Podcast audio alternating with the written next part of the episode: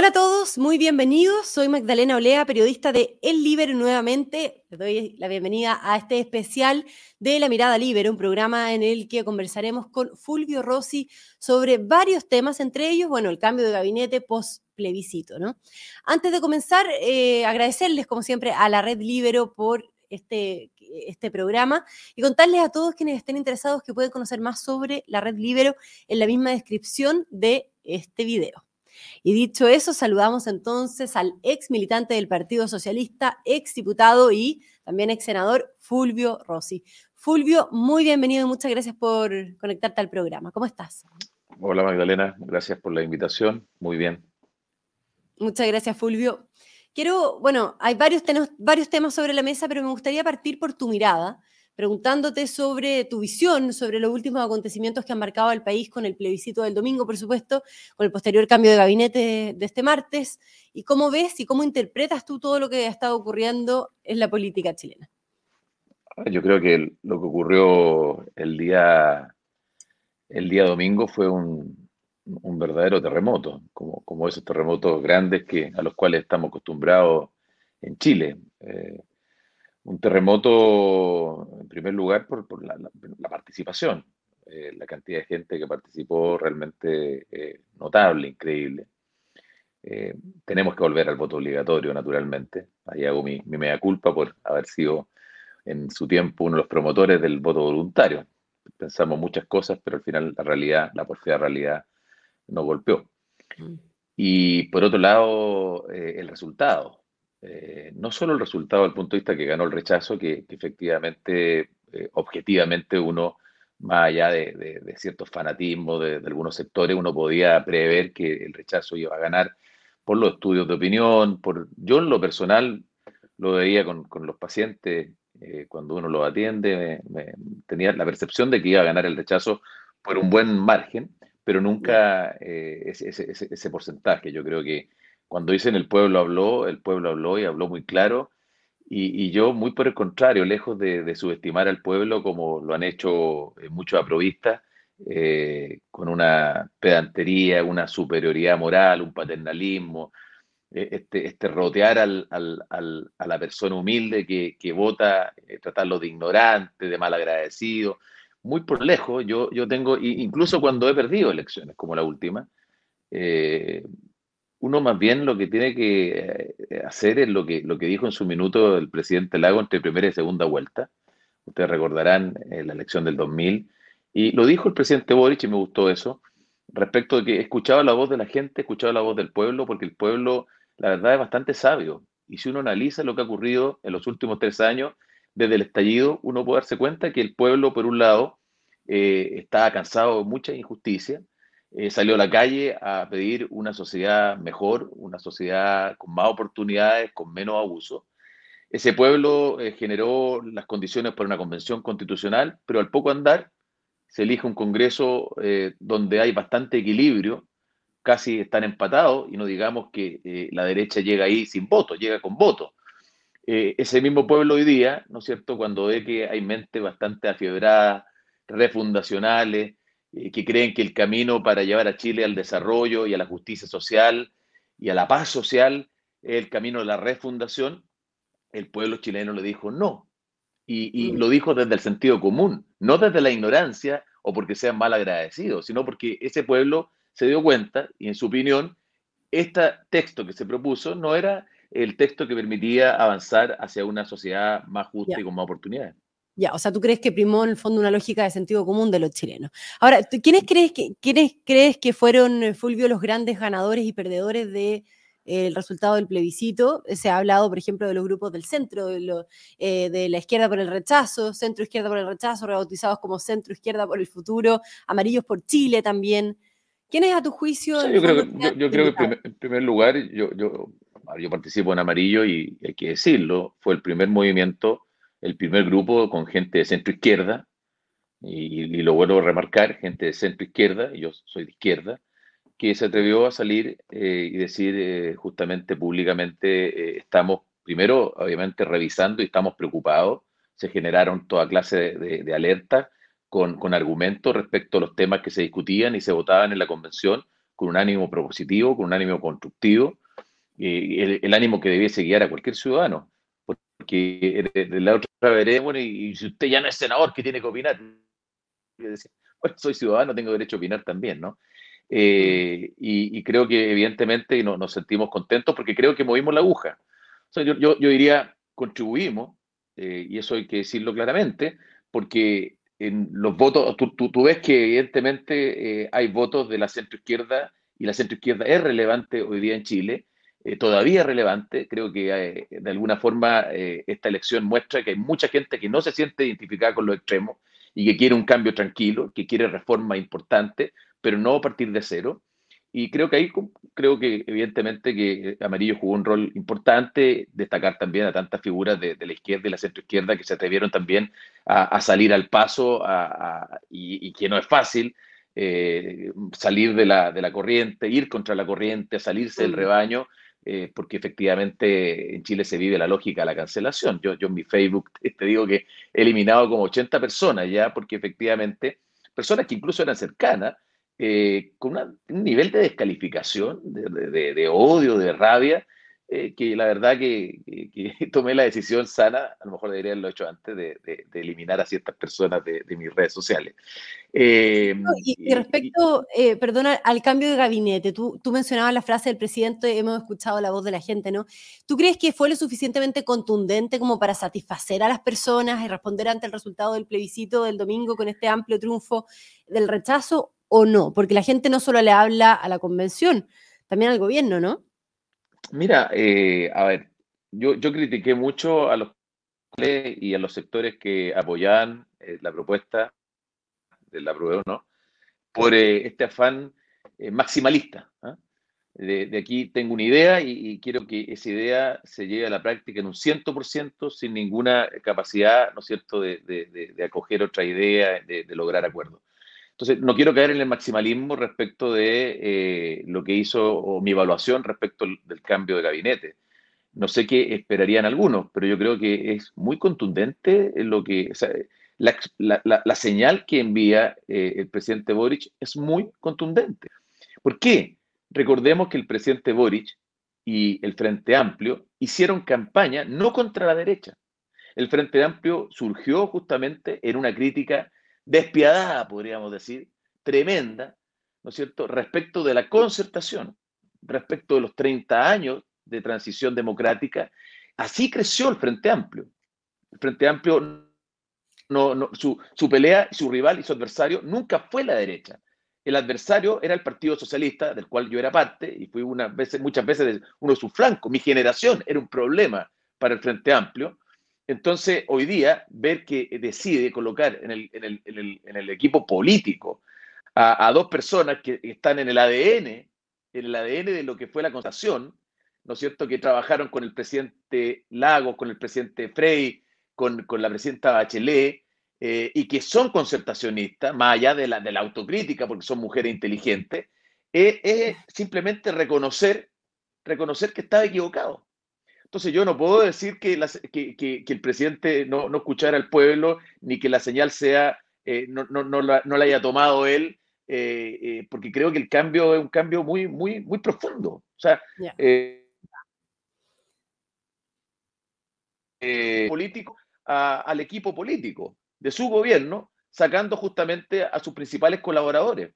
Entonces, es una señal muy, muy potente y, y significa finalmente indicación ¿ah? definitiva de lo que fueron los 30 años, más allá de toda caricatura. Ya, perfecto, claro, al poner a Carolina Toás y, y Ana Lía Uriarte. Ahora, eso sí, Fulvio, hubo toda una polémica eh, y una controversia respecto a Nicolás Cataldo del Partido Comunista, ¿no? A quien iban a designar como subsecretario de Interior, lo que finalmente a último minuto eh, se frustró por sus críticas a carabineros, sus polémicos tweets. Sin embargo, vemos que este jueves la moneda... yo conozco, a Cataldo, ¿ah? Magdalena, fíjate, solo una interrupción. A mí me tocó conocerlo. Yo era presidente de la Comisión de Educación del Senado en plena reforma, en el segundo gobierno de Chile, donde está el PC dentro de la nueva mayoría, y Cataldo era uno de los asesores de educación. Y siempre fue una persona tremendamente respetuosa, llana, colaboradora, constructiva. Esa es la impresión que me llevé de él. Ahora, eh, su, expertise está en educación. Quizá el primer gran error justamente es caer en el cueteo político y decir, bueno, una persona, ya, tenemos que poner un PC y lo ponemos en interior si no maneja a lo mejor los temas de seguridad, independientemente de los twitters que a lo mejor él mismo se ha arrepentido. La gente tiene derecho a arrepentirse también. Parece que era un tuit antiguo. antiguo.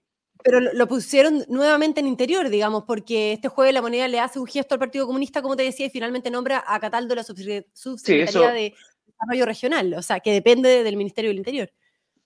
Eso no se ve bien, la, verdad que no se ve bien y tampoco para, para se vio bien para, para el partido Giorgio Jackson, ¿no es cierto?, Revolución Democrática, porque sacan a Crispy y, se quedan sin representante en el comité político, pierden a una persona que está en la subdere, eh, que, que, es un organismo tremendamente importante. La subdere finalmente le reparte los recursos, ¿no es cierto?, en las distintas regiones del país, en las distintas comunas del país, un cargo muy, muy relevante.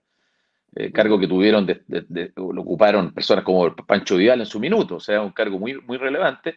De alguna manera tenían que compensar al PC, pero son las mismas prácticas que ellos criticaban eh, en el pasado. A mí no, me parece que es una mala práctica eh, justamente satisfacer la, molestia del Partido Comunista dándole un cupo a una persona que, está bien en educación a lo mejor. Y, y, con esto el Partido Comunista le termina doblando la mano al gobierno o no? ¿Pone en evidencia el peso del Partido Comunista en el gobierno a tu juicio? O sea, evidentemente, a ver, el Partido Comunista debe estar bien complicado. las palabras del senador Núñez eh, son muy claras. Evidentemente que yo lo entiendo, si uno muchas veces tiene que retroceder porque lo deben haber llamado a, terreno y como, como, como senador del Partido Comunista, de la coalición, dices que nosotros vamos a agarrar nuestras cositas y nos vamos si, si este gobierno se, aleja del programa. Pero lo, que dijo, lo dijo, porque efectivamente el PC eh, está eh, en el corazón del gobierno y hoy día eh, hay un giro, porque hay que reconocerlo. Si uno puede, yo algo aprendido en la vida, a ser muy trato de ser muy objetivo. Es difícil, pero trato, al menos me esfuerzo. Y, la señal que se ha dado es, saquemos un poquito la, la, idea, ¿no es cierto?, más afiebrada a la ultraizquierda, a, a los refundacionales, y coloquemos a gente más sensata, con más capacidad de llegar a acuerdos, con más capacidad de diálogo. O sea, claramente esto es un golpe muy fuerte a los sectores más extremos del Frente Amplio y Partido Comunista. Eh, eh, eso es, evidente. Eh, a, Carolina Toá y, y Analia Uriarte seguramente le, le oían las críticas de los mismos que hoy día las aplauden. Y eso, la verdad, hay que mirarlo de una buena perspectiva. Hay, que verlo como un reconocimiento de los errores. Yo lo veo así también. Porque tarde o temprano yo, yo siempre pensé, pero, pero esta presión del Partido Comunista de, la que estamos hablando, digamos, y considerando que en el gabinete hay figuras como Kabila Vallejo, por ejemplo, con Giorgio Jackson de eh, la sombra, entre comillas, o sea, que, que, no se va finalmente, con Janet Jara también del Partido Comunista, eh, eh, o sea, que, se integra al comité político. Em, tú decías que en un tuit, de hecho, Fulvio, que el nuevo, al nuevo equipo político le andaría, andaría mucho mejor sin el Partido Comunista. ¿Tú crees que puede haber una tensión ahí con justamente con Ana Lía Uriarte y con Carolina Toá, con los otros miembros del gabinete o con el Partido Comunista por la otra parte? O sea, yo creo que ambas ministras van a hacer todo lo posible por, por, por llevar la fiesta en paz y por tener un diálogo eh, que permita, eh, dentro de la coalición me refiero, que, que permita gobernar, no me cae la menor duda. Ahora, mi análisis más allá del cambio de gabinete, yo, yo siempre he pensado esto, ¿eh? esto no, no es de ahora es que el PC no llega al final del gobierno. Yo creo que se va a producir un quiebre de la coalición. En algún minuto se va a producir un quiebre, porque yo siento que, que, Boric tiene una pulsión ¿ah? eh, en su corazón, en su mente, ¿no es cierto?, por, eh, por, por ir a, por mirar la socialdemocracia, ¿ah? eh, la socialdemocracia en su mejor versión. él se da cuenta, se da cuenta incluso de, sus propios errores, que los reconoce a cada rato, de repente hay que, equivocarse menos para tener que pedir menos perdón. Pero, pero entonces no se, no se siente cómodo. Yo creo que, que, de alguna manera eh, Boric, así lo veo yo, se está empezando a sentir incómodo con quienes él debe sentirlo e impiden que este gobierno tenga más sintonía con la ciudadanía y sea un gobierno que pueda ser exitoso, porque para que el gobierno sea exitoso, para sacar adelante la agenda de reforma importante, la tributaria, la reforma previsional, y la reforma de salud, que también viene por ahí, se requiere de grandes acuerdos. Y mm. hemos visto que los grupos más radicales, más ultrones del Frente Amplio, son, eh, digamos, como lo dijo eh, un diputado joven socialista, y me pareció muy bien, ¿ah? se, enamoran mucho de los medios, de los procesos, pero se olvidan a veces de los resultados. Y aquí el, el, resultado que debe esperar el presidente Boric es sacar adelante su agenda de gobierno, su programa, pero en la medida de lo posible, lo digo no de manera peyorativa, pero él debe entender que sacó 25% en la primera vuelta, ese es su voto duro real. Entonces, ni siquiera tiene las mayorías necesarias en el Congreso. La política es así y hay que entender, y es lo que le cuesta mucho a los jóvenes del Frente Amplio, entender que la política no empieza con ellos, no empezó con ellos, y que hay mucha gente que le puede aportar. Y ese, esos aportes le pueden servir para tener éxito. Y de ese punto de vista creo que el Partido Comunista es más un problema que un aporte. ¿Y tú crees que el Partido Comunista va a quebrar con el gobierno y que el socialismo democrático o la mirada del socialismo democrático con Ana Elia Uriarte, con Carolina Toda, finalmente se va a terminar imponiendo y eso se va a traspasar también en, el eje programático del gobierno, que se va a notar? Bueno, eso, esa, claro, yo, digo lo creo y también evidentemente una aspiración. ¿Qué más quisiera yo?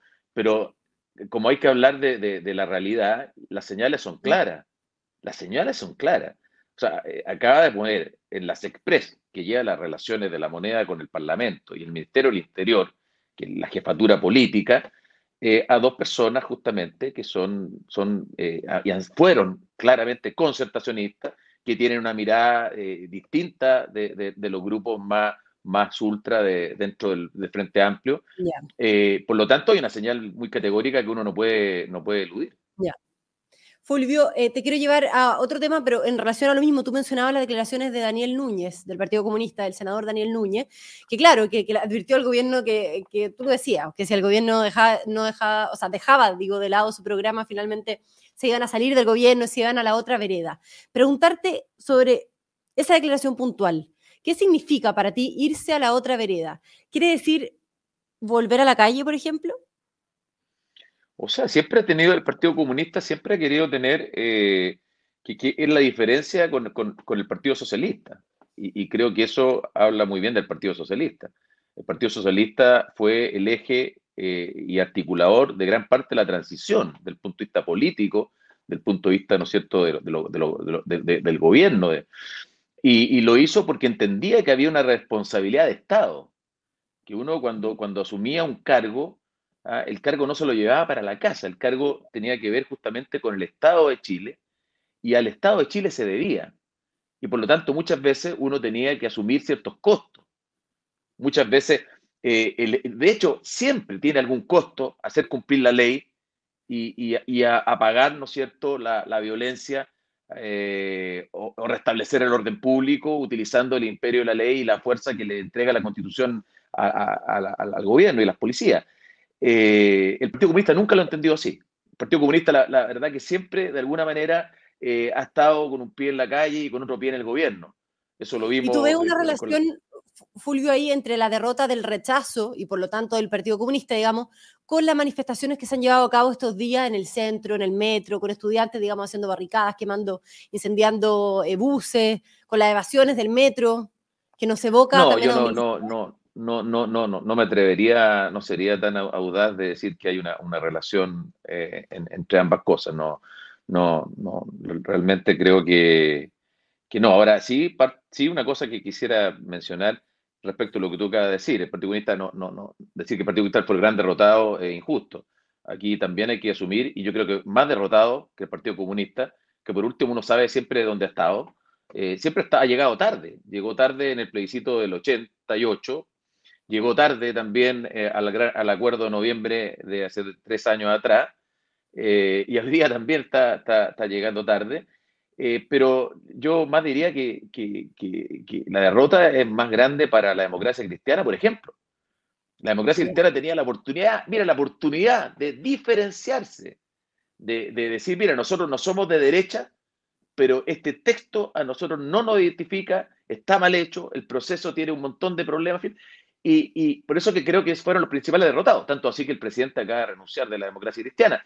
Y el socialismo democrático también fue como un vagón de cola, ¿no es cierto?, de, de, de, estas ideas refundacionales que, que, el pueblo chileno rechazó tan contundentemente. Entonces, no, no digamos que el Partido Comunista es el único derrotado porque sería un poco injusto. Claro, pero, pero Fulvio, ¿pero tú crees, piensas que hay sectores del Partido Comunista o de la izquierda eh, que quieren generar un eh, ambiente pre-estallido, entre comillas, y presionar eh, de cara a este nuevo proceso constituyente? No, no, no, no, no tengo elementos. Hoy día no, hoy día no tengo elementos. No me cae la menor duda que en el estallido sí. En el estallido social sí. Eh, pero ahí estaba Piñera en el gobierno. O sea, no me cae la menor duda que el objetivo era votar a Piñera. Por eso digo, siempre, siempre lo digo con mucha propiedad, que, que a estos sectores la, la, democracia les gusta cuando, cuando ellos están en el poder. ¿Ya? Porque le gusta o no, Piñera había sido el presidente eh, electo democráticamente. Hoy día cambia la cosa. Hoy día tienen un problema porque están dentro del gobierno. Entonces mm. eh, es distinto. Ya. Fulvio, para ir terminando y cerrando la conversación, preguntarte sobre este nuevo proceso que se viene, con este acuerdo que se está generando, que se debe dar, digamos, entre las distintas fuerzas políticas y el Parlamento. ¿Cómo ves tú ese desafío? ¿Por qué mecanismo también te inclinas? Porque se está hablando de distintas fórmulas como otra convención o eh, el, mismo Congreso, una fórmula mixta, eh, una comisión de expertos, en fin, ¿por qué fórmula te inclinas tú? Yo, no, estoy, enamorado por ninguna, ninguna idea en particular, ¿ah? pero, pero, a ver, eh, yo primero de señalar que el Congreso que está hoy día es un Congreso que fue electo con las mismas reglas del juego que fue electo el presidente Boric y con el mismo sistema electoral que fueron electos los convencionales y con un mejor sistema electoral, porque recordemos que parte de los problemas que, tiene, que tuvo la convención fue que, tenía listas de independientes, ¿no es cierto?, la sobrerepresentación de, a través de los caños reservados de, de, los pueblos originarios, pero de su representante ultraizquierda, porque llamativamente dentro del 17 no había ninguno que fuera derecha, y yo creo, y los indígenas votaron particularmente en masa por el rechazo. Entonces, algo pasó ahí, ¿no? Eh, así que no me enamoro de un solo, de un solo mecanismo, que el Congreso pleno podría ser, pero yo primariamente con, con, reglas claras, con un buen sistema electoral, sin estos vicios de, que distorsionaron la realidad y la representación, eh, yo trataría de, elegir una nueva convención. ¿ah? Creo que, ese es un camino, eh, pero, pero, no es el único mecanismo.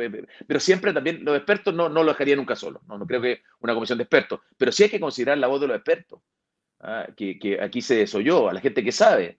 ¿ah? Yo mismo en el Congreso me tocó, yo, yo, yo soy médico eh, y en muchas materias no, no tengo expertise, o no tenía expertise en el Congreso, y me sabía asesorar, escuchar a la gente. Aquí hubo mucha soberbia, mucha arrogancia. A mí me llama la atención, por ejemplo, que Stingo y Baza eh, no, no, no lo he visto emitir ninguna opinión.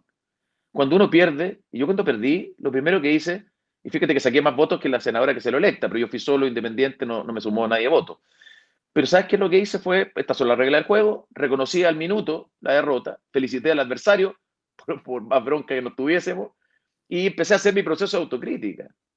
Acá, en cambio, vemos a los principales responsables de esta debacle, a estas mentes afiebradas que pensaron, ¿no es cierto?, que estaban en el Olimpo y tenían las ideas claras de lo que Chile quería. Los chilenos parece que no, no pensaban lo mismo. Eh, no aparecen hoy día diciendo nada. Falta autocrítica. Una, una, irresponsabilidad política. Porque los grandes líderes se no se ven en el triunfo, se ven en el fracaso, se ven en la derrota. Mm, falta autocrítica. Entonces entendemos que no, que no son que no, no, ni siquiera autocrítica, no, han abierto la boca. Muy bien, Fulvio Rossi, entonces muchas gracias por, haber conversado, por, de entregarnos tu mirada, ¿no? que tienes sobre todo esto que estaba sucediendo en Chile, sobre este proceso que se viene, sobre lo que sucedió en el plebiscito. Gracias por, por haberte conectado con nosotros, Fulvio. Un abrazo muy grande. gracias, Magdalena. Buenas, buenas tardes. Buenos días. Que tengas un muy buen día, Fulvio. Muy bien, y gracias también a todos quienes se conectaron con nosotros en este especial Mirada Libero. Que tengan un muy buen día, un muy buen fin de semana. Nos volvemos a encontrar en una próxima ocasión. Muchas gracias.